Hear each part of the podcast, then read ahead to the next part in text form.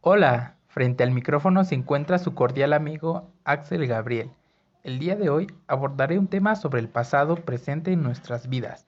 Hoy hablaré acerca del desarrollo cultural y tecnológico de la globalización y su impacto en la vida social. Quédate, estás en el mundo de ayer y hoy. Comenzamos.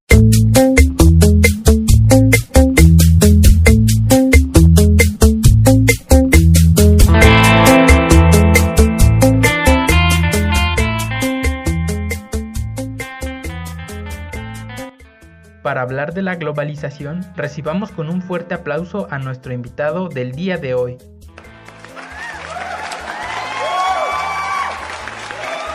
Eh, bueno, al parecer el día de hoy no hay invitado ya que estamos un poco cortos de presupuesto. Pero no se desanimen, la verdad, este tema me fascina en lo particular. Así que vamos a charlar un rato. Si estás lavando los trastes, estás sentado en la taza del baño o estás conduciendo, por favor respóndeme para que no me sienta tan solo y no esté hablando por hablar. Ah, es broma.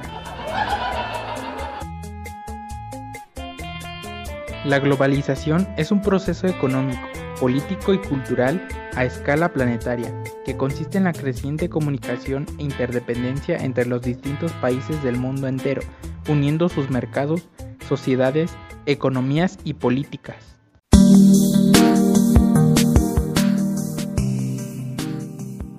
La globalización recibe su mayor impulso con la caída de la URSS y con Alemania buscando un nuevo orden político y económico.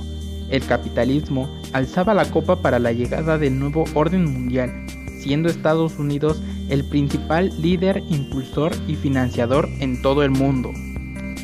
La globalización abre las puertas al mundo para la integración económica, fomentando la producción y competitividad empresarial, el desarrollo y por supuesto el comercio internacional. En nuestro país se ve reflejado en el Tratado de Libre Comercio de América del Norte, el cual tiene como objetivo eliminar los obstáculos al comercio y facilitar la circulación transfronteriza de bienes y servicios. Gracias a la globalización hemos podido aprender más de las idiosincrasias y cosmovisiones del mundo. Permite el intercambio cultural y una mayor diversidad en cada país gracias a los nuevos métodos de transporte que se han creado hoy en día. Otro aspecto interesante a destacar es el reconocimiento por la dignidad humana de cada ciudadano, pues en virtud de la globalización se han roto fronteras, se han unificado sociedades y se han hecho valer nuestros derechos, tales como la dignidad, la igualdad y la justicia, además de la creación de instituciones que nos aseguran la protección, estudio y divulgación de los derechos humanos como la CNDH en México.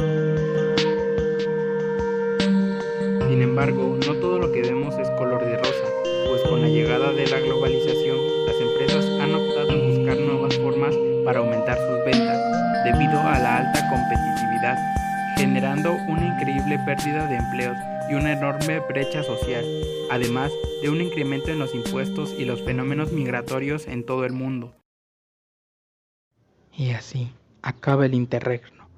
Ahora, Estados Unidos, tras un periodo de agitación, se alza como la potencia mundial, guiando las economías de todo el mundo, protegiendo a los países del sistema social.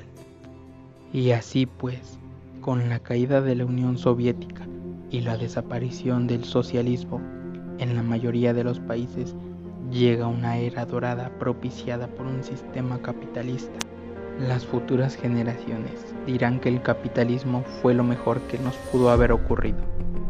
No, dirán que el capitalismo tuvo su mayor auge en una época llena de corrupción y xenofobia, impulsada por las TICs. Un mundo donde los ricos se hacen más ricos y los pobres más pobres. Tengo una pregunta. ¿Cuánto tiempo más tendremos que seguir soportando esto?